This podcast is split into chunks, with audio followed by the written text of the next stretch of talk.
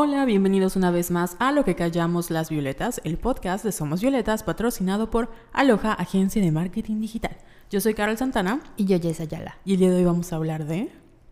Uh, Derecho. es que yo sí, oye, no pensamos en el título. no, como dudas legales. como- Con Elwood.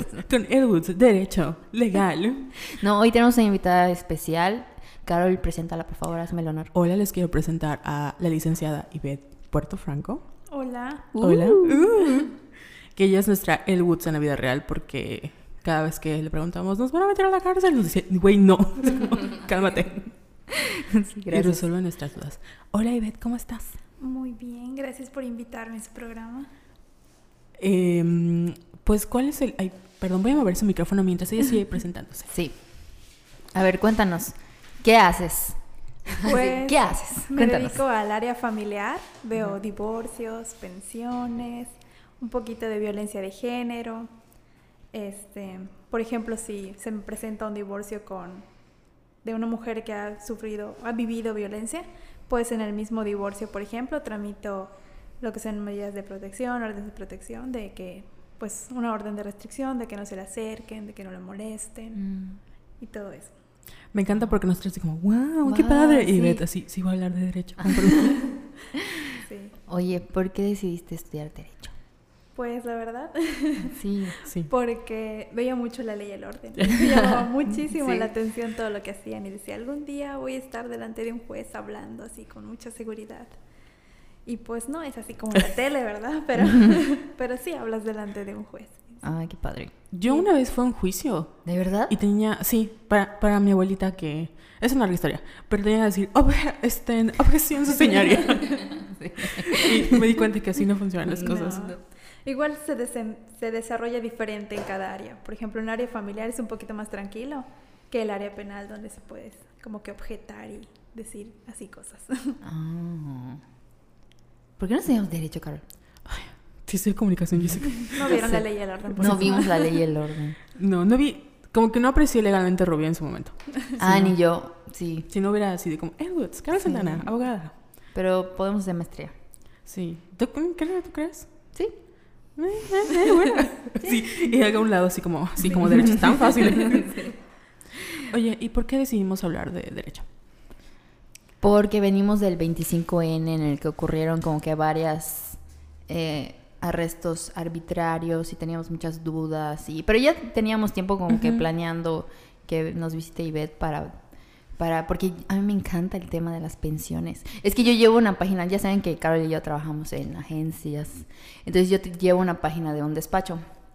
Entonces me llama mucho la atención cómo, la, cómo hay un discurso así medio extraño de las propias mujeres, de que se están peleando así, de que bueno, yo necesito mi pensión, ¿no? Que es pues un derecho, ¿no? ¿Es un derecho? Bueno, ahorita sí, vamos claro. para ese tema.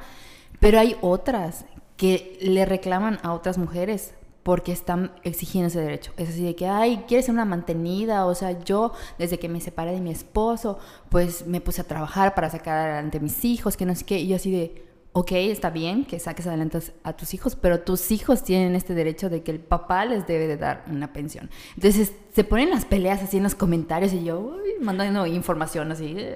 Y sí me llama mucho la atención de que hay mucha ignorancia en cuanto a, a la pensión alimenticia. Sí. Entonces es un tema Como interes- actual, in- actual, interesante. interesante, que sí, que todos le debemos de, bueno, no, bueno, no todos, pero sí. Sí. Pues Sí, es algo que se tiene que hablar. la verdad es que yo sí quisiera ser mantenida aquí. ¿Qué es tu pensión alimenticia? Yo quiero mi pensión alimenticia, pero, ajá, como que nunca, y siempre vemos como el lado legal, o sea, siempre decimos "Es que es ilegal eso, y es como, en realidad es ilegal. Sí, sí. y sí hay como muchas, una de las cosas que se me hace así como extraña de la ley es que, bueno, una vez tú me dijiste, ¿no? Que pueden ser como interp- se interpreta y no sé qué, Sí, tiene diferentes interpretaciones. y no es así, como que cada quien la usa, ¿no? Ajá, exactamente. Cada quien puede. Bueno, sí hay como que reglas que no puedes hacerlas de otra forma, pero depende de cómo la interpretes y en qué contexto las vayas a aplicar. Tú no podrías ser abogado. Mm, Sí pueden. Y así, bueno, está bien. bueno, está Es que bien. si te gusta, el- el punto es que te guste la carrera, ¿no? Porque a lo mejor yo entré porque dije, ay, quiero ser como la ley y el orden, pero ya en las clases si van desarrollando, ves ejemplos, pues ya te va llamando la atención. Y si es algo que te gusta, pues se te hace fácil. Yo me acuerdo que teníamos una maestra que decía que era mucho leer. Y era como leer, leer, leer. Sí. Y escribir. Y yo, ay, no creo. Y No luego, creo. Yo no creo. Y luego, una vez, no sé qué estabas haciendo, que estaba leyendo lo que estabas escribiendo. Y fue así como, ¿qué te así como todo el trauma? Porque era un documento de, señora, no sé qué, que no se corresponda. Y de acuerdo al artículo, no sé qué. Y yo, "Mm, disculpe, no sé cómo, qué comí ayer, ¿cómo lo hago? Sí. Oye, no sé si quieres empezar con las preguntas. Ah, sí, las voy a buscar mientras. Pequeña pausa comercial.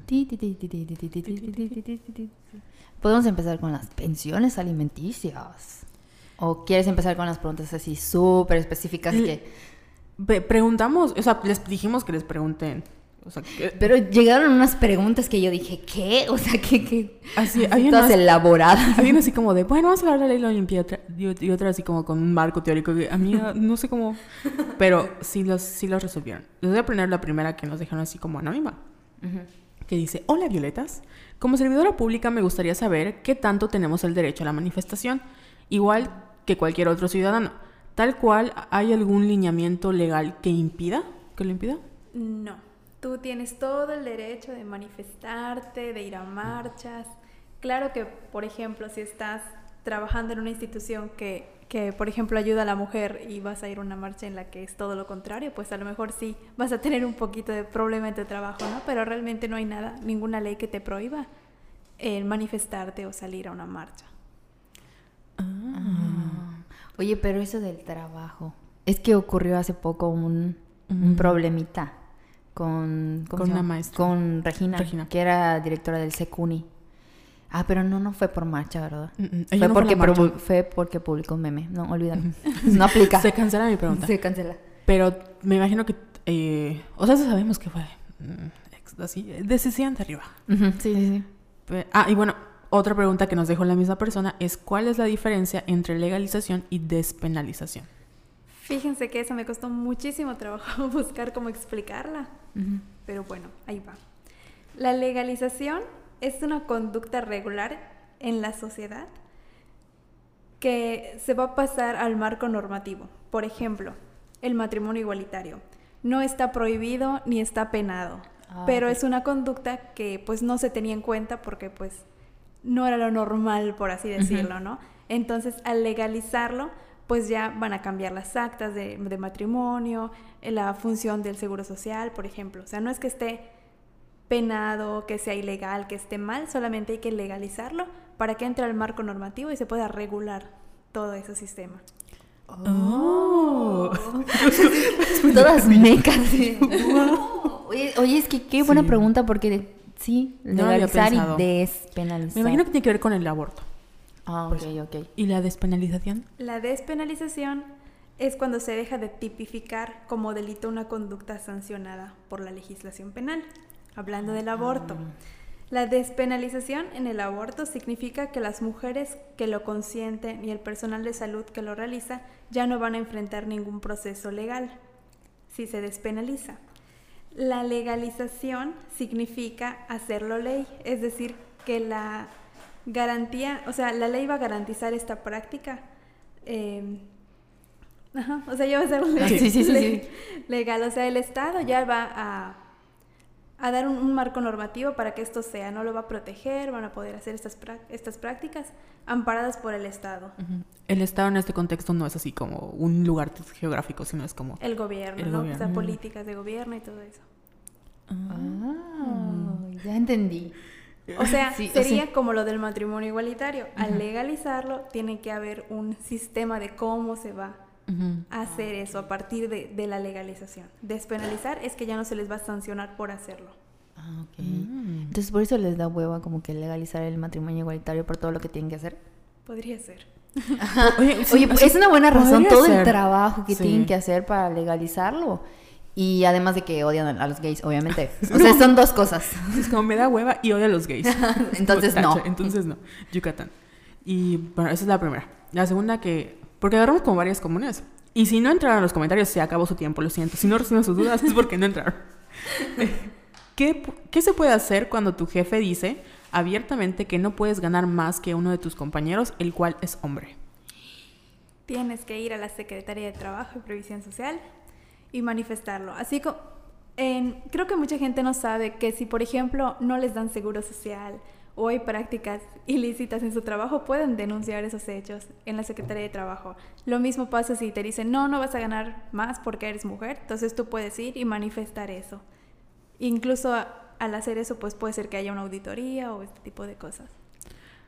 Ya nos chingamos a medio A todas las agencias de militar ahorita temblando.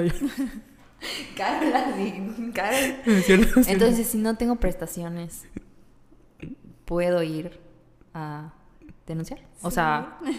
bueno, igual si en tu contra... Es que igual, mira, hay muchas cosas que, que podríamos decir que tienes derecho, pero si tú estás firmando un contrato en el que te dice, bueno, en vez de darte esto, te voy a dar ah, esto, y tú lo aceptas, o sea. Por ejemplo, lo de las marchas. Si tú no te lo prohíbe ninguna ley, pero si tú al firmar tu contrato ves que dice, no, pues por la situación o para lo que se dedica esto, no puedes acudir a una marcha, pues entonces sí trata de cumplirlo, porque si no, pues tú estás no cumpliendo con el contrato. Ah, mm, ¿Y si no tienes contrato? claro, y yo. Mm, interesante. A ver, ¿quién voy a demandar? Pues mira, realmente, em, por ejemplo, a mi novio le pasó una situación que él trabajaba solo los domingos en una pizzería, ¿no? Entonces, cuando él dice renuncio, le dicen no te toca liquidación porque solo trabajabas domingo. Y pruébanos que trabajabas aquí, ¿no? En derecho laboral, en la carga de la prueba, o sea, la persona que tiene que probar que no es cierto, no eres tú, es el patrón, ¿no? En este caso, los contratos pueden ser escritos o verbales, ¿no? Entonces, hay, todo el mundo sabe que hay muchas empresas que no tienen un contrato, ¿sí? Entonces, tú como trabajador vas a decir, yo trabajaba acá, y le corresponde a tu patrón decir o demostrar que eso no es cierto. Y pues, ¿cómo lo demuestra si no tiene contrato? Entonces, ahí tiene todas las de perder. Y pues sí le Carol. en estos momentos, disculpemos el pausa comercial. Y no, importa si solo trabajas domingo, no importa si entraste a trabajar y al día siguiente dieron aguinaldo, por ese día te tienen que dar aguinaldo. Y por ese día te tienen que dar liquidación. Explotadas. la nueva serie protagonizada por Carol y no, no es cierto. Despedidas va a ser Por ejemplo, es muy padre eso de, de tu, o sea, tu patrón tiene que probar las, o sea, probar. Sí. No yo meto así como, mira todas las pruebas. No, tú tienes que manifestarlo y corresponde a él demostrarlo. Mm. Punto a nuestro favor. Así es, ya saben, eh, ustedes tienen, o sea, en este caso, tú como demandante, ellos tienen que, o sea, tú tienes como de, a mí me hicieron un mal y ellos como decir, no, no te hice nada y probarlo. prueba que no es cierto lo que está diciendo el trabajador, claro. Siento que, como que, me explotó mi cerebro. Sí. Guay, ¿cuántas cosas no sabíamos? ya sé. Ya así te encabronas. Ya sé, Carol, ya sé. Que por eso siempre le hablamos así. Disculpamos ir a la cárcel. Disculpa, ¿nos puedes sacar de la cárcel, por favor? me dio risa porque el día de la marcha me habló y me dijo, ¿dónde estás? Y yo, en mi casa. Porque, ah, quería saber si te iba a sacar de la cárcel. Y yo, ¿por qué me puede meter a la cárcel? Y yo, así, no, no. Pero me puedo meter a la cárcel. No, no puedo. ¿Nos puede meter a la cárcel porque insultamos al gobernador en el episodio pasado? No, tampoco puede. Ah, es libre expresión, señoritas. Uh, aunque, ah. aunque a nadie le guste escuchar la opinión de los demás. Es cierto, es cierto. Menos al gobierno. Mm, bueno, ya sabemos que tenemos un podcast grabado. Sí. A ver, que, no, que prueben ellos que, que no nos Que prueben que fuimos nosotras. Ah. Jessica, cállate. No, no es cierto, no fuimos. Omitan mi nombre, por favor. ya me voy, con permiso. Bueno, la siguiente pregunta es, ¿cómo funciona la ley Olimpia y de qué manera se podría armar un caso? Bueno, la ley Olimpia tenía que reconocer, quería reconocer tres cosas, ¿no? Que es la los delitos contra la intimidad, el ciberacoso y modificar la ley general de, de acceso a, una, a la mujer a una vida libre de violencia no sé si alguna vez han leído o han tenido algún acercamiento con esta ley. En ella, en el artículo 6, que es el que se modificó, describen los tipos de violencia, que me tomé el atrevimiento de imprimirlos para leérselos para Gracias. adelante, adelante. Bueno, por ejemplo, habla de la violencia psicológica, que es cualquier acto u omisión que dañe la estabilidad psicológica. Puede consistir en negligencia, abandono, descuido reiterado, celopatía, insultos, humillaciones, devaluación, mi, marginación, indiferencia, infidelidad, comparaciones destructivas, rechazo, Wow. restricción a la autodeterminación y amenazas, las cuales conllevan a una víctima a la depresión, al aislamiento, a la devaluación de su autoestima e incluso al suicidio. Eso está en la ley. Exactamente. Guay, no manches. Guay. No teníamos ni idea. Y a ver, la otra. La violencia física, pues es cualquier acto que infringe daño no accidental usando la fuerza física o algún tipo de arma u objeto que pueda provocar o no lesiones internas, externas o ambas. Creo que esa es la más clara, ¿no? Porque, bueno, yo les decía que trabajo con violencia de género, ¿no? Entonces, muchas creen que violencia física es nada más si te dan un puñetazo. Y pues no, también si te jalan el pelo, tal vez son empujones, porque a veces les preguntan, ¿y pues te ha golpeado alguna vez? Pues no, realmente no me golpea. A veces me empuja y ya, pero pues a veces me empuja es violencia física, ¿no? Y el que te esté humillando, el que te esté comparando con la otra, por ejemplo, es violencia psicológica. O sea que si te comparan con la otra es violencia. Sí. Y está tipificado. ¿Tipificado se dice? O... Am, no, por eso sería más como el Código Penal. Ujú, Ok, ok. Está, está en la ley que está prohibido. Ah, ok. Está prohibido engañar. Ya escucharon. Sí. bueno, en- engañar no, pero cuenta como violencia psicológica. Ah. En la ley lo dice. Sí. Eh, violencia patrimonial. Hay mucha gente que no sabe que existe la violencia patrimonial. ¿Ustedes lo sabían? No. Es la de... No. Suena como a cosas de casas. Suena como que- Como. Como... Ajá. Ajá, que te- yo te quito tu casa o algo así. Mm, ajá. Pues miren, es cualquier acto u omisión que afecta la supervivencia de la víctima. Se manifiesta en la transformación, sustracción, destrucción, retención o distracción de objetos, documentos personales, bienes y valores, derechos patrimoniales o recursos económicos destinados a satisfacer sus necesidades y que puede abarcar los daños a los bienes comunes o propios de la víctima. Por ejemplo, que tu novio se moleste contigo y se lleve tus actas de nacimiento, tu INE y toda tu documentación. Eso es violencia patrimonial. Que tú compres una tele con mucho sacrificio y él venga y la empeñe. Es violencia patrimonial, porque son- es tu patrimonio, son tus bienes, algo que te costó muchísimo trabajo conseguir y te lo están quitando, ¿no? Te están haciendo una afectación. Wow. Estoy en shock, no tenía Sí. ni idea de eso. Dos horas pensando, ¿y de qué hablaban en estos episodios pasados? Tú hablando de violencia, ¿y qué, de qué sabían de violencia? Oye, Pero ¿qué- qué? sí, es que es- muy interesante. está padre porque tú lo conoces como, ay, sí, la teoría, pero no sabes que está aplicada en la ley, o está al menos mencionada. O sea que, y por ejemplo, los documentos, supongo que está, o sea, hay mucha gente que se, como que se roba tus actas para que, como tener un mayor control, ¿no? De tu, tu INE, que Exacto. Em, bueno, es que no sé si puedo hablar de, de los casos. Bueno, sí, no voy a decir nombres ni, ni Sí, nada, sí. ¿no? Pero, por ejemplo, am, atendí una situación en que la mujer manifestaba en que se habían robado sus documentos por sus padres. Entonces, pues no es tu pareja, son tus padres, pero también es violencia, porque eh, lo hicieron con un dolo, ¿no? Entonces ella, por ejemplo, no tenía dinero y no podía sacar su acta de nacimiento, no podía sacar su INE, entonces no, podía moverse. Entonces le estás quitando la identidad de esa persona, te estás llevando todo. wow. Entonces, la, la violencia, es muy importante que vean que la violencia no solamente es entre hombre y mujer o, o entre tu pareja, ¿o ¿no? Sí, sí, sí. Es también en los familiares, en amigos. Entonces, Sí, porque ahorita estaba pensando, me imagino que igual hay muchos casos con los hermanos mayores o los hermanos que tienen Sí. que así, que tienen que manejar como cosas de dinero y de cuando hay este como herencias y así. Ujú. Wow. Sí. A ver cuál es el siguiente. el siguiente es la violencia económica, que no es la misma que la patrimonial. A veces se confunden un poquito, ¿no? La económica es toda acción o omisión del agresor que afecta la supervivencia económica de la víctima. Se manifiesta a través de limitaciones encaminadas a controlar el ingreso de sus percepciones económicas, así como la percepción de un salario menor o igual, de un salario por igual trabajo dentro de un mismo centro laboral. La violencia económica, por ejemplo, entra esto de la pensión alimenticia. Yo sé que tengo hijos, pero me vale que coman, me vale si yo le prohibí a mi mujer o a mi esposa, ¿no? Mi mujer es muy machista.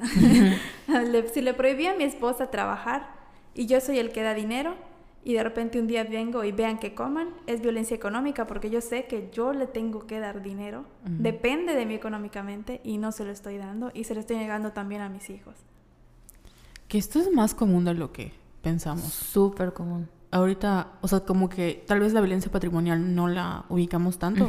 Pero la económica ha sido como el boom de Sí. estos maridos que, como dice Ivette, o sea, le niegan como, o, o te dicen, pues ya no te voy a dar para, para tu, para la comida, yo no te voy a dar para eso. Y ves a muchas mujeres tratando de, o sea, sobrevivir porque no tienen dinero y dependen. Cuando sus esposos tienen un chingo de dinero. Sí. Tú tenías una lo que- duda con lo de las pensiones, ¿no? ¿Lo dije ahorita que estábamos grabando o se los dije antes? Me lo dijiste antes. Pero ya dije lo de las páginas. ¿Te te Sí. Sí. Se me olvidó. Pero, ajá, no sé. Va a regresar eventualmente. Sí. ¿Y qué, hay algún otro tipo de violencia además de esta?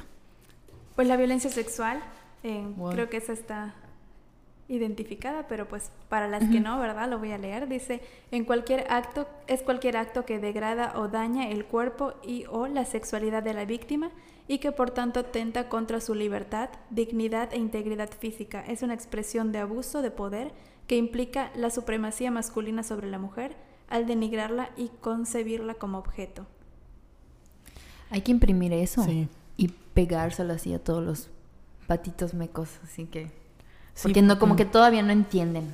Sí, hay muchos, eh, muchas personas que entienden como violencia sexual. Ay, es una violación. Pero también, por ejemplo, que te manoseen o también que te...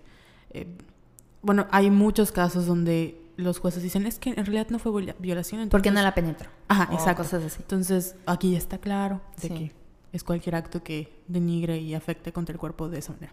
Hacia la mujer. Sí, sigo en shock con lo de violencia patrimonial. Es que no sabíamos que existía esto. Es como, wow, un mundo Y también lo que mencionó sobre de que, por ejemplo, ya te golpeó, no, pero a veces me empuja o me jala el pelo, porque tenemos como que este imaginario de violencia, de que. Me pega, pero es, o sea, que me pegue es como que sinónimo de golpiza, así de casi, casi de que llego al hospital. Y no, o sea, no, no tiene que llegar a eso para que sea considerado como violencia. Claro. Entonces es muy importante que, qué bueno que estamos hablando de esto. Y todo esto es empezó importante. por lo de la ley Olimpia. O sea, sí, estamos que hablando- ahí vamos. Lo que pasó con la ley Olimpia es que se anexó una fracción de violencia digital. Que Ah, así es finally. como va a quedar o quedó.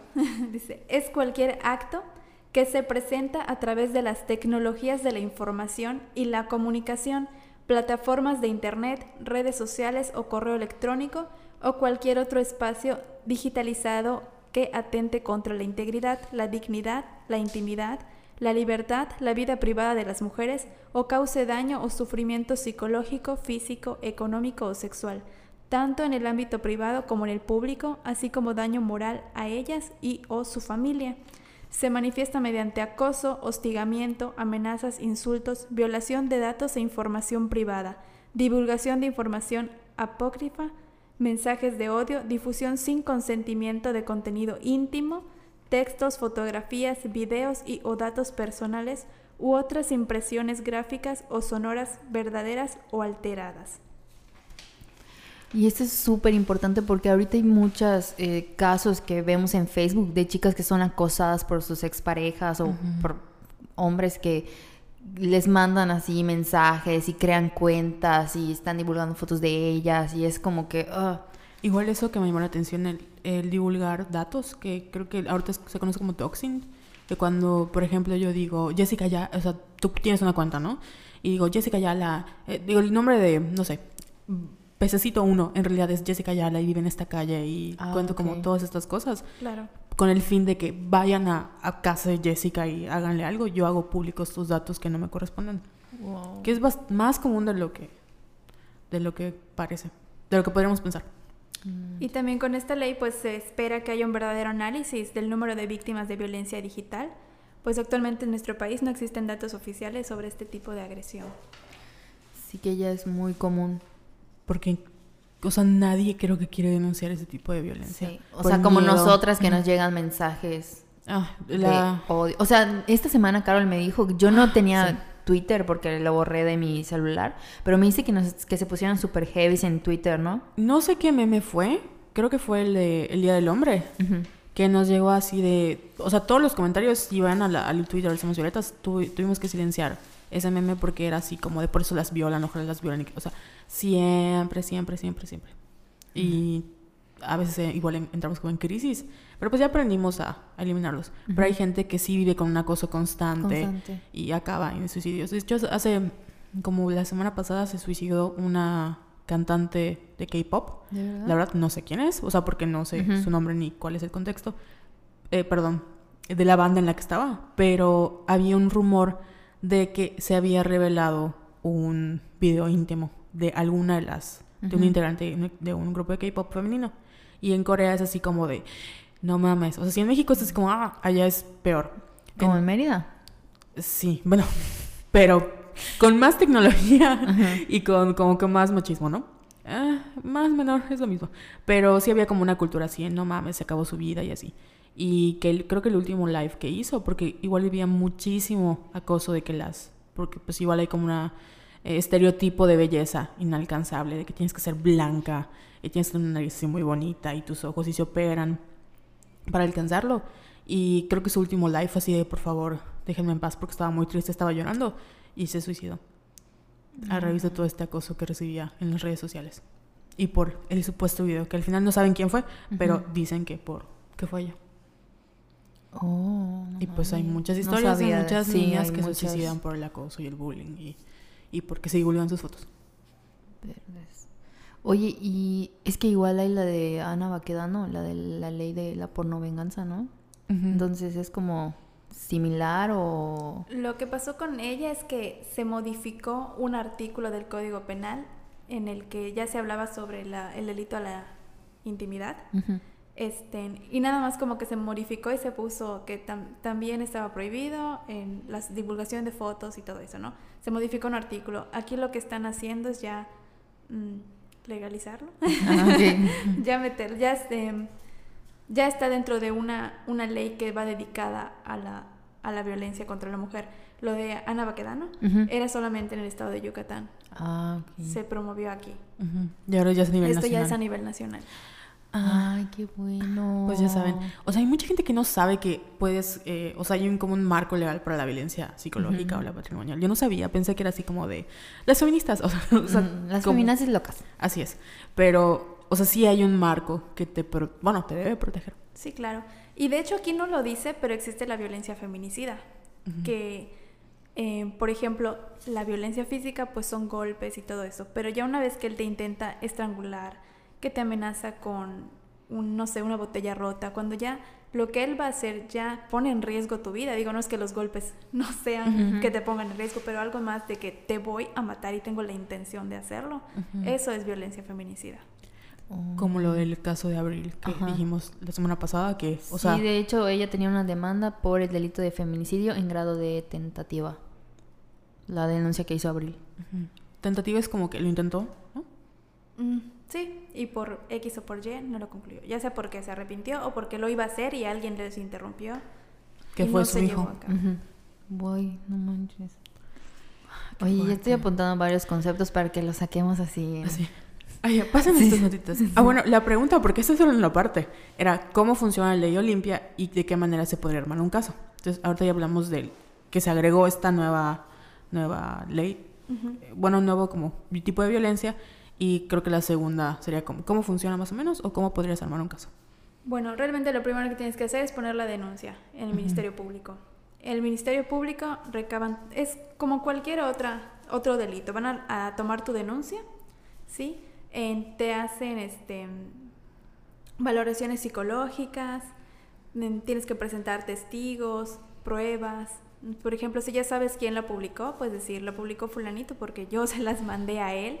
Y pues aquí está la página donde lo están haciendo y investiguen de quién es esta página, ¿no? O sea, tienes que presentar tus pruebas, tus testigos y así se va a ir armando la carpeta, ¿no? Hasta que ya esa carpeta cuando ya esté formada, pues ya la suben, así dicen, la- suben la carpeta a revisión y si ya la persona que la está verificando considera que ya están todos los elementos en la carpeta para pasarla a- al juez, pues ya pasa y ya se abre lo que es el juicio. O sea, es que el derecho penal tiene muchas...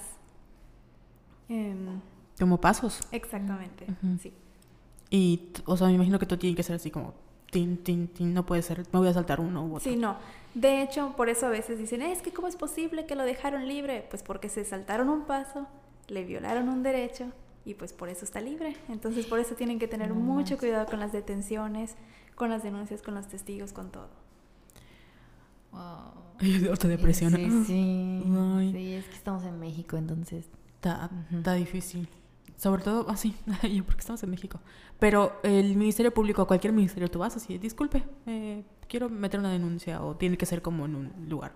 Mm, Pues no, realmente en- hay diferentes por tu dirección, por ejemplo, si vives por Fidel Velázquez, pues hay un ministerio público, si vives por Cauquel, pues puedes ir a la, a la Procuraduría del per- del Periférico, cualquiera. También existe el Centro de Justicia para la Mujer, que está en Periférico, al lado de Fiscalía.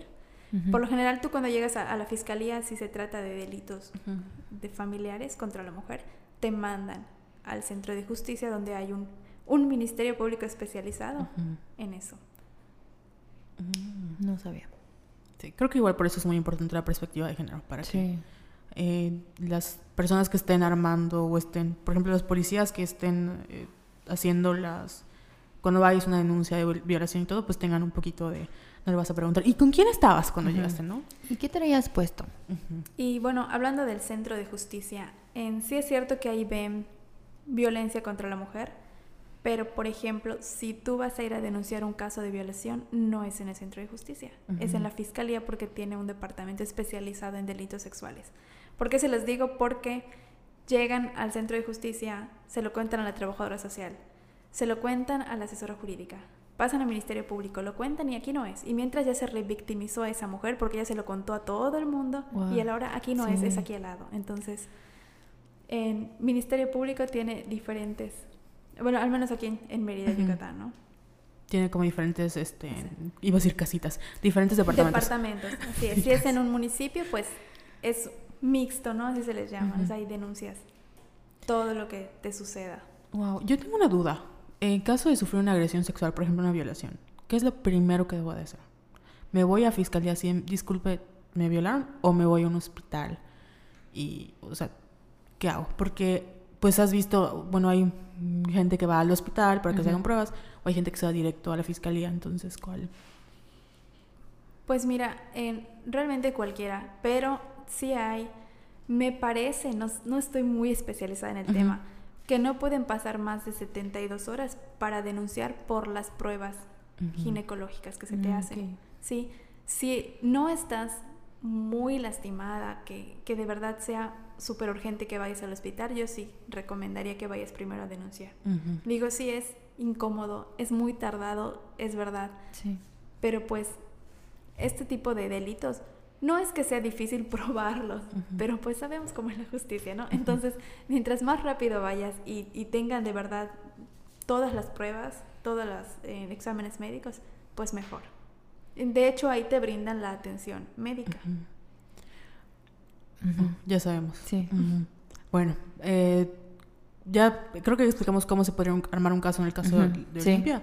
O sea, van al ministerio, llevan sus pruebas, les dicen esto pasó, esto, esto, esto y esto, tengo testigos y a esperar a que suban la carpeta y hagan todo el proceso. Sí. Sí. Y no vayan solitas, vayan con un abogado, porque a veces, ay, yo no quiero hablar mal de, de las, de las personas o, o- fiscalías, pero pues muchas veces ellas ven tanto estas situaciones que es algo normal, ya sabes, como que, ay, vino otra que esto, lo otro, entonces... Pues a lo mejor no te van a hacer tanto caso como que vayas con un abogado que le diga, ay, a ver, mamita, yo sé que ella tiene sí. derecho a esto, entonces no, no No. vayan solitas. O sea, si pueden, no vayan solitas. Sí, que eso es un, muy importante. Sí, porque yo me imagino que deben estar eh, súper insensibles. O sea, Por lo mismo de que, o sea, lo ven todos los días. Sí. Creo que igual nosotros, cada quien con su propia industria. O sea, no estoy justificando, pero sí ha de ser, este, como dices tú, de no solo ven un caso al día. Claro. Bueno, a, a mí, por ejemplo, me pasaba cuando empecé a trabajar con violencia de género, que yo escuchaba a las mujeres y cuando se iban yo era así de que, ay, voy a llorar. No, Sí. no, obviamente no puedes llorar delante de ella, ¿no? Y llegas a tu casa y, ay, mamá, es que esto, es que lo otro, y lo cargas, ¿no? Entonces, es tanto lo que ves, lo que no te imaginas que pueden pasar, porque a veces llegan casos que de verdad dices, ¿cómo es posible que haya pasado esto? Que tú tienes que trabajar en ti y decir, bueno, de aquí para afuera no me importa. O sea, yo salgo de trabajar y que se caiga el mundo, yo que se Sí. me olvide, ¿no?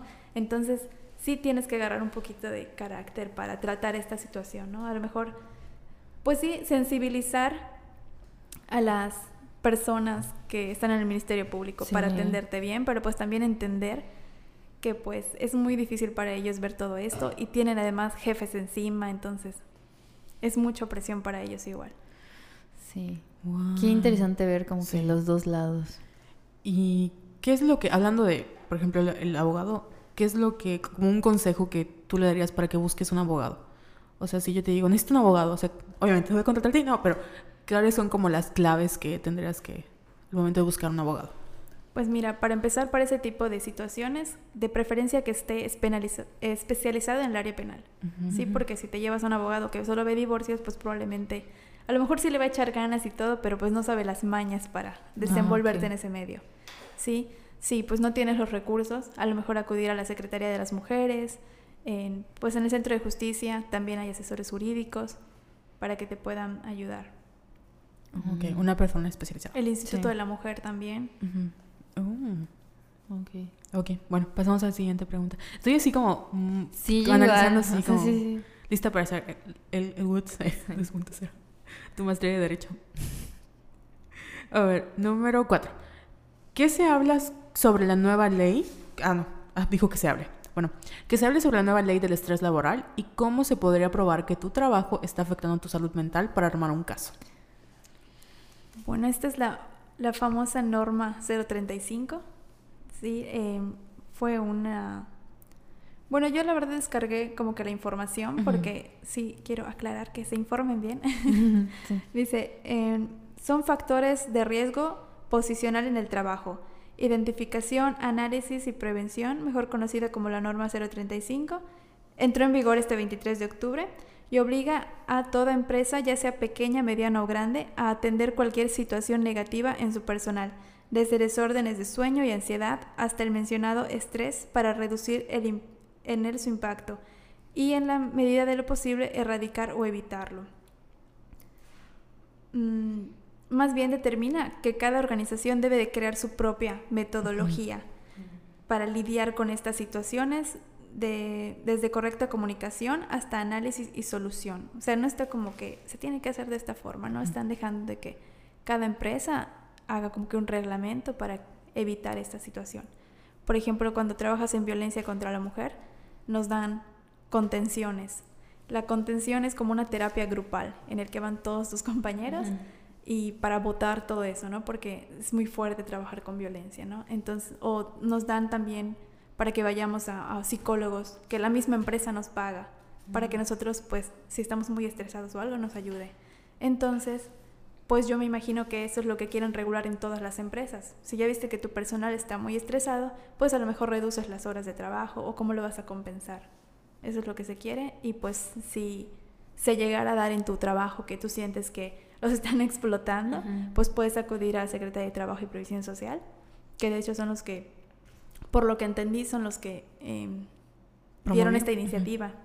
Entonces ellos son los que van a, a ver esto. que no estoy muy relacionada con el tema porque de hecho es muy, muy nuevo. Sí, yo no sabía que existía cuando... Mm, Yo sí lo leí, pero sé, pero yo entendí que era como, por ejemplo, ahí lo van a aplicar las grandes empresas. Entonces, Medianas, pequeñas y ajá, grandes. pero aplica para todas. Exacto, para todas. Agencias de Mérida. Ahorita aquí todas las agencias odianos saben que corten ese programa porque no, pero está, sí está eh, como difícil porque lo piensas de el estrés es como la enfermedad del siglo sí, XX. todos estamos estresados. o sea, Y muchas de esas cosas ocurren porque o no lo planean bien sus tiempos o te mandan así que trabajo de urgencia. o y consentimos al cliente. en el área de marketing hay así como que cosas que se pudieron haber evitado. Y es más común de lo que pensamos eso de vivir así súper acelerados y que, ay, no te pueden tocar porque estás así como que... Porque ya lo tenemos muy normalizado. Sí. Así de que estás ocupado todo el tiempo o tienes un chingo de trabajo. O sea, es como que ya es normal. Y no debería ser así. no debería ser así. Entonces, que, que el patrón te pague a tu psicólogo ahora. Sí, ay, sí, por favor. Por favor, porque están caras mis terapias. bueno, en la- Mis medicinas. al día siguiente, ¿saben qué amigos? Se de- nos despidieron. Ya no hay podcast. ya no, por, por socialistas, eh. por comunistas. Ya, la número 5 dice, ¿cuánto o cómo se descuenta por impuesto al trabajo? Ok. Bueno, yo les voy a responder, pero quiero aclarar que eh, cuestiones sobre impuestos, más bien lo ve como que el SAT, como que contadores, ¿no?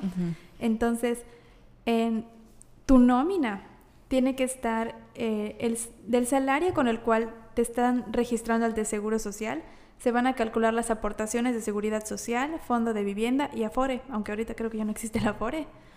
Eh, y incluye lo del ISR. El ISR es el impuesto que establece que las empresas deben retener a sus trabajadores un impuesto sobre sus percepciones. El porcentaje de, retención por concepto de ISR no es el mismo para todos. Va desde el 1.9% hasta el 35% al mes y pues es de acuerdo a tu nivel de ingreso. O sea, mientras más ganes, más impuestos vas a, a pagar. Pero no es como que el mismo para todos. Oh. Yo no sé de eso porque como no, bueno, iba a decir un comentario, pero mejor no El siguiente programa, Jessica no va a estar fuera, no va a estar aquí porque nos han despedido. Ya. sí, ya Siguiente, siguiente pregunta. Este, siguiente pregunta. Los contratos laborales y la seguridad. ¿A qué derecho tiene todo trabajador? Bueno, tiene está derecho... muy amplia, ¿no? Sí. Sí, mucho. Pero bueno, así como que... Estas fans. A lo poquito. Tienen derecho a que se les pague aguinaldo, que tiene que ser cuando menos 15 días. si no trabajaste todo el año, pues lo proporcional, como les decía, si solo trabajaste un día, pues ese día te tiene que dar, aunque sea dos pesos de aguinaldo. En la prima vacacional y las vacaciones, o sea, las vacaciones te las pagan y la prima vacacional es un 25% más. En las vacaciones, legalmente cuando cumples un año y seis meses, ya tienes derecho a vacaciones, que son seis días. Y pues durante, o sea, mientras más años tengas, más van. Más días, ¿no?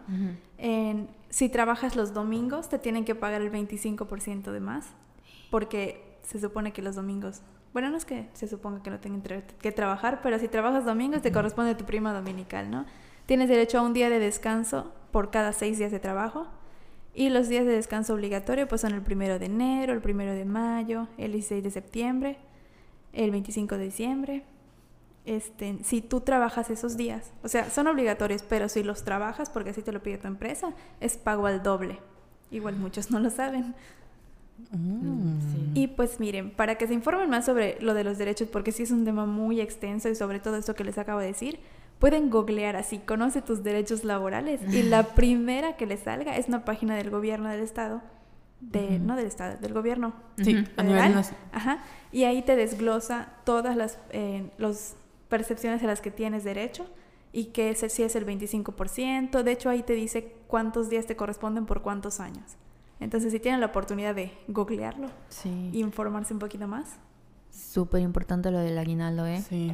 Y cada caso es muy diferente y específico, obviamente. Entonces, si tienen así como una duda de que sienten que hay algo muy extraño ya, creo que el siguiente paso sería preguntarle a un abogado. Y, sí. Porque creo que por nuestra cultura millennial, como que estamos acostumbrados a, bueno, así como... Sí, bueno, me pagas dos mil pesos, bueno. Ok, porque pensamos que es lo mejor que puedo encontrar, ¿no? No me das prestaciones, bueno. Bueno, porque así es la norma. Entonces, cuando escuchas esto es como de, no sabía que tenía derecho a tantas cosas. Y ves, por ejemplo, tus papás que son así como de eh, pensamiento muy humano, ¿no? De que es que no se te Infonavit, no Fore. Y pues nosotros no tenemos ni derecho a pensión. ¿Sabes qué me saca así como de... Ah, que creo que México es el país que tiene muy pocos días de vacaciones a comparación, no sé, de, voy a decir... Creo que Alemania mm. tiene como tres meses. Ajá. Aquí tenemos seis días de vacaciones. Por cada y al año, ¿no? Al año seis meses. Y se va incrementando cada dos. Es que no me acuerdo. no, no importa. familiar. Pero, güey, ¿estás de acuerdo que seis días al año? Y en otros, en países de primer mundo tienen hasta 15 días o me acabas de decir tres meses que en Alemania. O sea, no mames. Igual cuando vas a, parir, creo que en Canadá te dan como seis meses de, tiempo para, como después de que te, como de incapacidad, eh, tienes seis meses. Y aquí creo que son tres, ¿no? Creo que son tres meses. Y conozco casos de mujeres que se esperan así un día antes de parir para que agarren sus tres meses ya cuando nazca el bebé. O sea, a ese nivel estamos. Oh my God. Sí.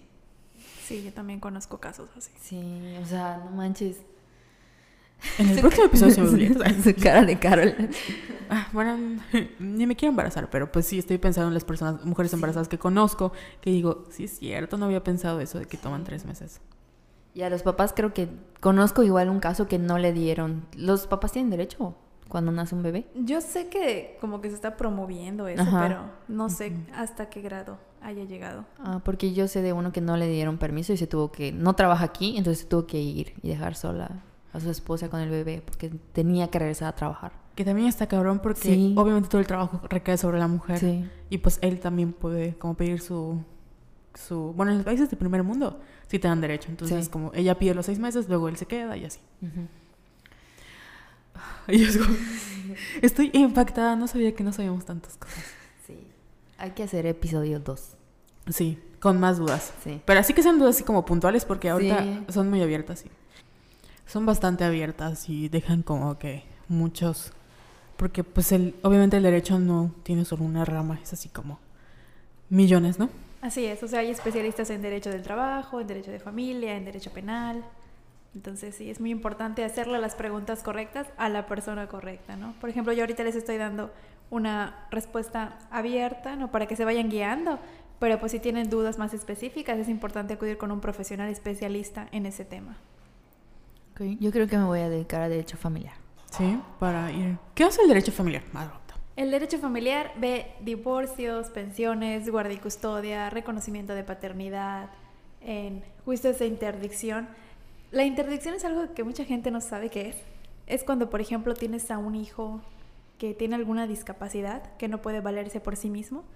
Cuando ya es mayor de edad le tienes que hacer un juicio de interdicción para nombrarle un tutor y que, pues, por ejemplo, en una herencia alguien este, pues vea por él, ¿no? O sea, que no le vayan a ver la cara para que tú respondas por él y no se aprovechen de, de eso, ¿no? Wow, no sabía. Mm, qué interesante. Oye. Igual testamentos. Ah, testamentos. Ah, eso es derecho familiar. Sí. Mm, Deberíamos hacer testamento. ¿Cómo? No tenemos nada que dar. Te voy a dejar mis dos películas. Tu colección de libros. Sí. Oye, ¿hay pesos. alguna otra pregunta? No, no hay ninguna otra pregunta. Son todos. Nada más nos compartieron el caso de una chica llamada Gina de Chiapas, pero en lo que estábamos, o sea, no entendimos muy bien porque fue una publicación de Facebook. Digo, el nombre de, de Gina es Gina Vega y sigue, está injustamente en la cárcel en Chiapas. El problema es que al parecer es un juicio como mercantil. Entonces nos estaban explicando que como juicios mercantiles tienen que ver con documentos y esas cosas y no sabemos el contexto. No podemos como hablar bien del caso, pero les vamos a compartir toda la información en el episodio del podcast que está, o sea, en el, el episodio en el ¿cómo se llama el blog? En el- Somos violetas. No, sí, yo sé, pero la entrada del blog de Ah, somosvioletas.com. ya. Podcast, somos Así. violetas. No, no, pero en el sitio web Ah, ya. ahí sí. les dejamos toda la información. ya me cago, ya me cago, tío Carol. y yo es como, "No". Es que se me confunden las palabras. Creo que eso voy a voy a este he notado que desde que trabajo en marketing se me van las palabras. ¿Sí? Puedo denunciar a mi empresa, es decir, Estrés. despedida. Bueno, ¿y qué más? Tú tenías una duda sobre Ah, es que yo quería hablar sobre pensiones alimenticias. Porque yo tengo como que ese. mm, me llama mucho la atención cómo las mujeres piensan que el hecho de pedirle a un hombre la pensión es algo como. Ay, es que para qué voy a seguir dependiendo de él. O para qué le voy a estar rogando. O para qué le voy a estar. Cuando es un derecho para los niños recibir el dinero por parte de el papá, ¿no? Entonces, no sé si nos puedes decir así como... Claro, en los juicios familiares hay algo que se llama interés superior del menor, que Mm. es de verdad superior por sobre todo. Entonces tú en un divorcio, por ejemplo, tú no puedes decir, ay no, que no me dé pensión, porque la pensión no es para ti, es para tus hijos. Entonces tú no, esa pensión alimenticia a la que tienen derecho tus hijos es irrenunciable. O sea, no se la puedes tú quitar. Mm. O sea, yo puedo pedirle pensión a mi papá. De hecho, creo que sí existen, bueno, de papás para hijos, ¿no? Pero ya adultos mayores o algo así, creo. Cuando, por ejemplo, es una persona con discapacidad, Mm. sí puedes pedir una pensión aunque ya sea mayor de edad. Cuando están estudiando, estén... hay juicios, es que Mira, hay, en derecho familiar hay juicios y hay diligencias. Ah. Las diligencias es cuando es un proceso más sencillo en el que no se tiene que llamar a la otra parte. Si tú haces un juicio de alimentos, un- unas diligencias de alimentos, en, tú metes tu demanda con dos testigos y le solicitas al juez o a la juez que decrete una pensión alimenticia para tus hijos. Mm. Escuchan a tus testigos, se hace la sentencia y ya que esté hecha la sentencia, entonces se entera la otra parte. Cuando tú quieres reclamar, por ejemplo, que tu papá no te dio nada y quieres que te dé todo lo que no te ha dado, tienes que hacer un juicio ordinario. Entonces sí lo tienes que llamar a él para que él acredite si es verdad que te dio dinero o que no te dio dinero. Entonces es un proceso más complejo. Sí. Wow, no sabía esto. Oye, ¿qué te iba a decir? Y también es muy importante, yo sé que es una pregunta como que muy tonta, pero recalcar que la pensión alimenticia no cubre únicamente, por ejemplo, comida. O sea, no es literal, incluye Claro. también, ¿nos puedes decir qué incluye? Para... Sí, es vestido, es comida, son gastos escolares, extraescolares si van, por ejemplo, a karate. Todo eso lo incluye la pensión. De hecho, cuando se establece una pensión es, por ejemplo, en- tiene que pagar el 35% de su sueldo en concepto de pensión alimenticia. Además, a la mitad, o sea, papá y mamá tienen que ver por gastos médicos, gastos escolares, extraescolares y todo eso. O sea, todas las Ah. necesidades que tenga el menor. ¿Viste? Porque es súper importante, porque cuando hay divorcios, además de que pues, se odian las dos partes, como que dejan de último a los niños. Entonces creo que es súper importante de que dejen a un lado como que ese odia a su pareja y Claro. porque los niños son, o sea, tienen que recibir dinero y todo eso, o sea, Sí, No. o sea, no es su culpa de ellos que Sí. se estén divorciando sus papás y pues no por eso van a, este, pues a no comer. De Exacto. hecho, eso de, de que, por ejemplo, no le hagas caso a tu mamá o que empiecen a hablar mal de la otra persona, ya, o sea, ya está regulado por la ley que no lo puedes hacer. ah, es lo de la alienación parental. Ah, ya ves. exactamente. Yo casi abogada. Jessica es que sí está investigo. planeando cómo casarse y quitarle todo el dinero al próximo sugar. Sí, la alienación parental. Y puedes, es como que, no sé si, ¿cómo, cómo se dice? Causa para quitarle la custodia, ¿no? A uno de los padres, la, la alienación. Sí, podría ser. Mm. Mm, Ya ves, Carol. Mm. Yo sí vine estudiada. Ay. Ah, igual les quiero decir algo. Se- bueno, no porque me lo hayan preguntado, pero lo he notado mucho en mi ambiente laboral, ¿no? Que la gente cree que la guarda y custodia es lo mismo que la patria potestad. Ah, sí, sí, sí. Y hay no una- es cierto. La guarda y custodia la tiene la persona que va a cuidar a los hijos. ¿Quién los tiene? Pues físicamente, ¿no? La patria potestad es el derecho que tienen ambos padres sobre los hijos. No lo puede sacar del país si yo no lo autorizo porque Ok. también es mi hijo y tengo derechos y obligaciones con él. Oye, Y en los juicios de divorcio normalmente dice, de divorcio o de pensión o guarda y custodia, que ambos padres, o sea que por ejemplo la madre tendrá la guarda y custodia y ambos padres tendrán la patria potestad. Ujú. Para que tú le quites la patria potestad a la otra persona es muy difícil Ujú. por, pues porque es el derecho sobre tu hijo, es tu hijo, ¿no? ¿Cómo se pierde? Que los abandones, que nunca en su vida hayas visto por ellos pagado pensión alimenticia o algo. Eh, los papás que, por ejemplo, se van a emborrachar a Ismaquil Ujú. y sus hijos se pierden y los recoge, no sé, el DIF o el CAIMEDE y los papás no van a reclamar a sus hijos ni nada, se les promueve un juicio de pérdida de patria potestad. Que ya no tienen, de- es cuando les quitan los hijos a los padres, pierden la patria potestad. Güey, está súper fuerte eso. sí, y en Yucatán creo que, o sea, no solo en Ixmaquil pasa, o sea, sí. es como leyendas urbanas de, ay, una vez me encontré una niña andando en la calle porque su papá la dejó, le tiró del coche. Ujú. Sí, sí hay varias. Oye, ¿y cómo se determina qué porcentaje se le va a dar? Bueno, ya lo dice lo del sueldo, pero... Ajá. Esa igual es una pregunta muy común. Mm, no es como que haya un porcentaje en de que es el- siempre se va a descontar el 30%, El ¿no? Es 30. depende del salario, de las pruebas que tú aportes. Porque, por ejemplo, mi esposo trabaja, no sé, en el Orán y gana 10 mil pesos al mes.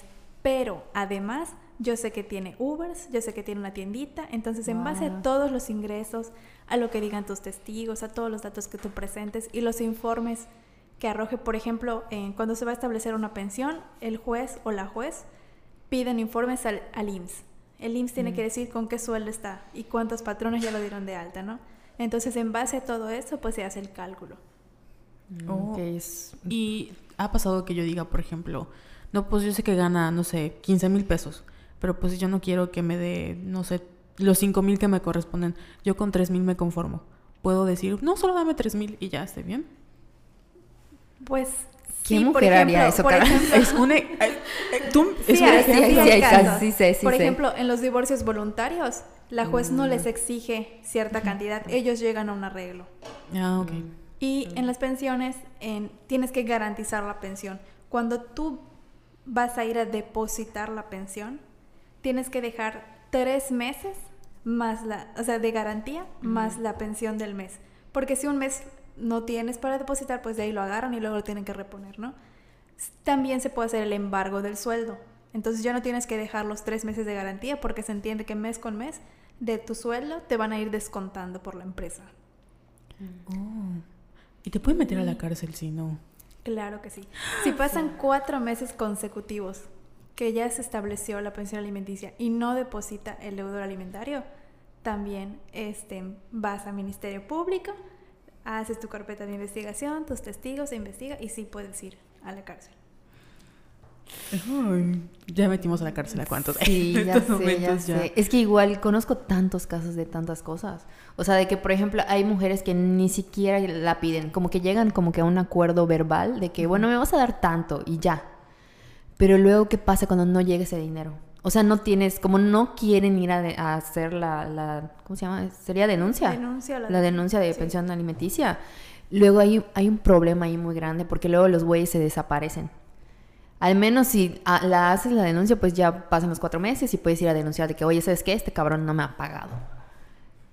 Entonces sí creo que es muy importante que se haga la denuncia. O Daniel, porque no es dinero para ti. o sea, Exacto, dinero es para, para el- tu hijo. para los Claro. niños. Sí, y bueno, haciendo recomendaciones, ya que hablamos Sí. del tema, por favor, si se van a separar de sus parejas, sean hombres o mujeres, y tienen hijos menores, tramiten en ese momento su guarda y custodia. ¿Por qué? Porque si viene el papá de tus hijos y se lleva a tus hijos, Wow. no te los van a ir a recuperar en ese momento. Tienes que promover tu guarda y custodia porque como no lo promoviste, los dos tienen la guarda y custodia, Ah, los dos tienen la patria potestad. Cuando tú promueves guarda y custodia, en donde esté el menor, lo- casi siempre ahí se queda hasta que termine el juicio.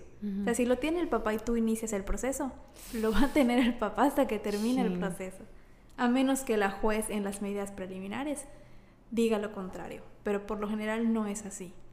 Entonces promuevan su juicio para que cuando esto suceda, si ustedes tienen legalmente la guardia y custodia, pues se pueda proceder a la recuperación del menor.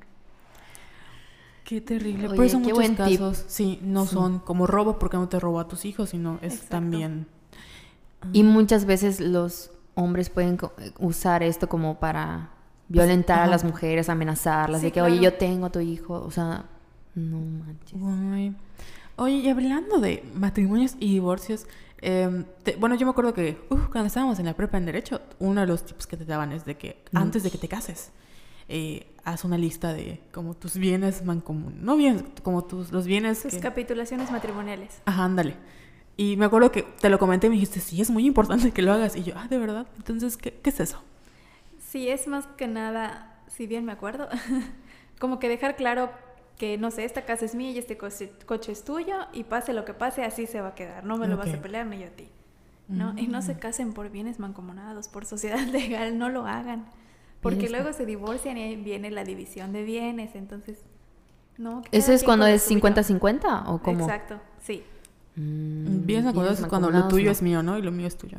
exacto. Y así prohibición de bienes. es, Estas son mis cosas, estas son tus cosas. Y cuando nos dividamos, nos separemos es como... Cada Bye. quien lo suyo. Ay, sí, es mucho más fácil, se ahorran un montón de cosas. No se te olvide, Carol, cuando te cases con... No, cuando me caso con alguien rico, Ah, bueno, sí, ahí bienes sí. mancomunados, ¿qué pasó? no, le- no me va a pelear mi casita en polígono.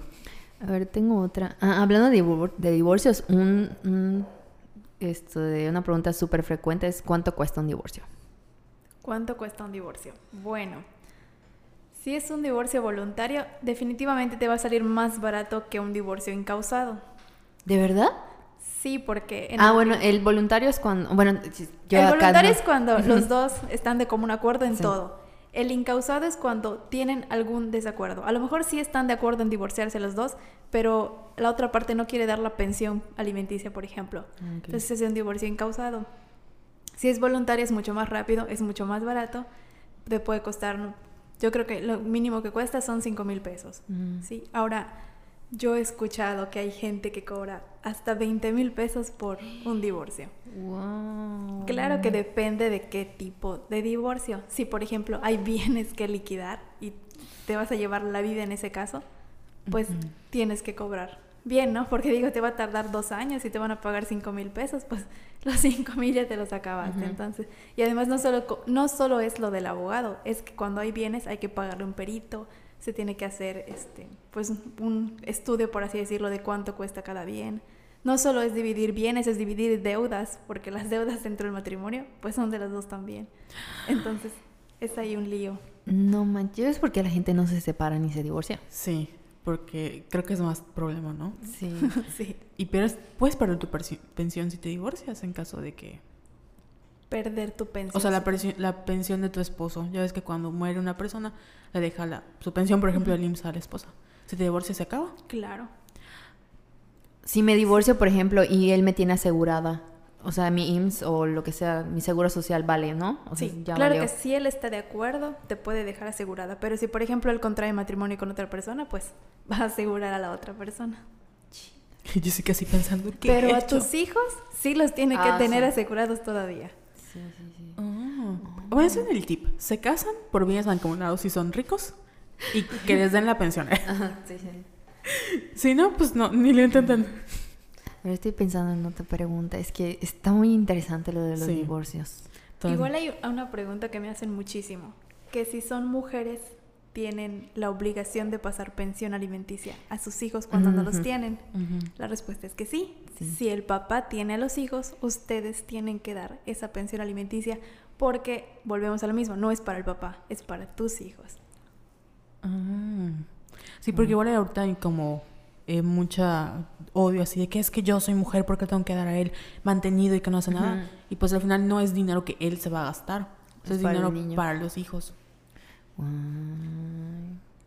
¿Qué más iba a decir? Y si yo me, gas- me gasto el dinero en mis hijos, o sea, ¿cómo pueden mis hijos decir? Mi mamá se gasta eso en borracheras y no en mi comida.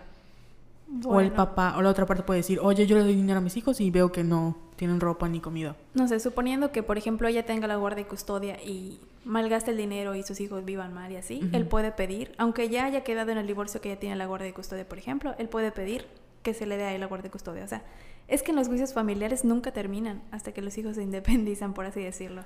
Entonces, tú puedes divorciarte en el 2014 y si en el 2019 quieres tú ahora la guardia y custodia, lo puedes promover. Si quieres aumentar la pensión, lo puedes promover. Si quieres reducir la pensión, lo puedes promover. Qué intenso. Mm. Sí, es que Wow. estoy pensando. En- pe- pensando en la pensión de Harry en estos Sí. momentos, así como... no lo habías entendido, ¿verdad? Sí, sí, sí, sí, sí. Oye, también hay algo que se llama pensión compens- compensatoria, que creo que es como que un tema de, por ejemplo, si yo fui ama de casa durante 20 años y mi esposo se quiere divorciar o yo me quiero divorciar, existe esta pensión que como yo no trabajé durante todo ese tiempo, él me tiene que dar este, esta cierta cantidad, ¿no? Sí, bueno, en, en el código, por ejemplo, cuando estás casado por bienes mancomunados, eh, no te toca una pensión compensatoria porque se entiende que te tocan la mitad de los bienes. Sin embargo, si no hay Ah. bienes y si él, por ejemplo, o sea, si se demuestra que tú te dedicaste al hogar y tus bienes son menores que los de él, Mm. entonces sí te pueden dar una pensión compensatoria, una compensación. Mm. Estoy sacando contenido para mi página. Sí, siempre que tú no te hayas desarrollado profesionalmente, te hayas dedicado todo el matrimonio al hogar, que tus bienes pues sí sean menos visibles que los de él, te puede corresponder una pensión. Oye, Oye, voy a ser ama de casa. Eh, no es cierto. no es cierto, no es cierto. plan de vida, me caso con alguien rico. Por bienes mancomunados, soy ama de casa. Y me Tengo divorcio. un hijo y me divorcio. Sí. No sé si tienes otra pregunta. No, estoy... o algo, algo que quieras agregar. Mm, creo que por el Eh, momento no. Tu saludo que... Ah, sí. Le quiero sal- mandar un saludo a mi mamá preciosa, chula que me está escuchando, a Maite Franco. Ella es súper fan también del podcast. Ah, sí, sí, sí, sí. Oye, ¿qué te iba a decir? ¿Podemos cerrar como que cómo hacer una denuncia? Ok. O sea, de los pasos, o sea, ya lo medio platicamos, pero... Para recapitular. Ajá. Yo tengo un problema legal y quiero hacer una denuncia. ¿Qué es lo que tengo que hacer? Si quieres hacer una... Hay, hay que aclarar igual que la denuncia es en el área penal. Ujú. Las Ah. demandas son de otra área, ¿no? Pero sí Ok. es el área penal, por ejemplo. Yo llego al Ministerio Público, manifiesto que quiero denunciar un hecho ilícito, me toman mi denuncia, les tienen que imprimir la hoja, la tienen que firmar, lean lo que escribieron en el Ministerio Público, traten de que los hechos sean coherentes, que vayan en los tiempos, ¿sí? Para que se entienda. Y pues de ahí les van a dar una fecha para que presenten testigos. Casi siempre les piden dos. Los testigos tienen que ser personas o que lo hayan presenciado o que sepan del tema, pero de forma, creo que se dice fehaciente, o sea, no solo porque me lo contó mi vecina, sino que pues yo no estuve presente, pero yo llegué a ver los WhatsApps en lo que le decía tal cosa, por ejemplo, que sepan del tema los testigos. Si tienes pruebas este, materiales, por ejemplo, es que, em, no sé, me grababa sin que yo lo viera con esta cámara y aquí están los videos, pues llevas la cámara y los videos, ¿no? Por ejemplo. Este, y de esta forma vas a ir tú armando tu carpeta. Y en los fiscales investigadores, que son los que te recaban la, la denuncia, tienen que pasar esa carpeta de investigación para que pues sus superiores la revisen y le digan, oye, te falta este dato. Entonces se la regresan y ya te van a decir a ti, oye, ¿sabes que nos falta este dato? Para seguir armándola. Ya que esté completa, pues ya se sube, como dicen, ¿no? Para que ya eh, se desarrolle lo que es el juicio. Y Sí, es un proceso largo, esa es el- la denuncia. la denuncia. ¿Y la demanda es lo mismo? Las demandas son, por ejemplo, en área familiar. Ujú. Demandas, este... en- O en el laboral, ¿no? O en laboral, sí. Es que es como que lo mismo, nada más que como son diferentes materias de derecho, pues cada materia tiene su forma de nombrarlo. Ok. Ah, ok. Y si, o sea, si es posible tener un abogado que te oriente en el proceso Claro. e ir con él. Sí, y un abogado especialista en el tema que vayan a tratar. Ok. Ujú. Oye, pero si es de por violencia. O sea, como que de violencia de género. Si es ¿Para violencia de género, pueden acudir este, a la Secretaría de las Mujeres, por ejemplo, al. Centro de Justicia. Si están casadas con él, probablemente sí les ayuden con la denuncia por violencia, por golpes, por ejemplo, y también pueden llevar con ustedes lo que es su divorcio. O si no están casadas y tienen hijos, pues sus diligencias de alimentos. Mm, Sí. ok. Mm, Que es muy importante. Sí. Wow. Me quedan muchas dudas y sé que las a nuestras puedo escuchas le van a Sí. quedar muchas dudas, entonces vamos a tratar de hacer la parte 2 ya con dudas más específicas y podemos hablar de esto de algunos errores que cometemos, cómo firmar, no sé, algunos documentos sin leerlos, cómo no tener la presencia de un abogado o esto de que no sabíamos, por ejemplo, quiero demandar a mi empresa, pero pues no tengo un contrato, entonces cómo lo Ujú. compruebo y esas cosas. Sí, o sea, que nos escuchen y Ujú.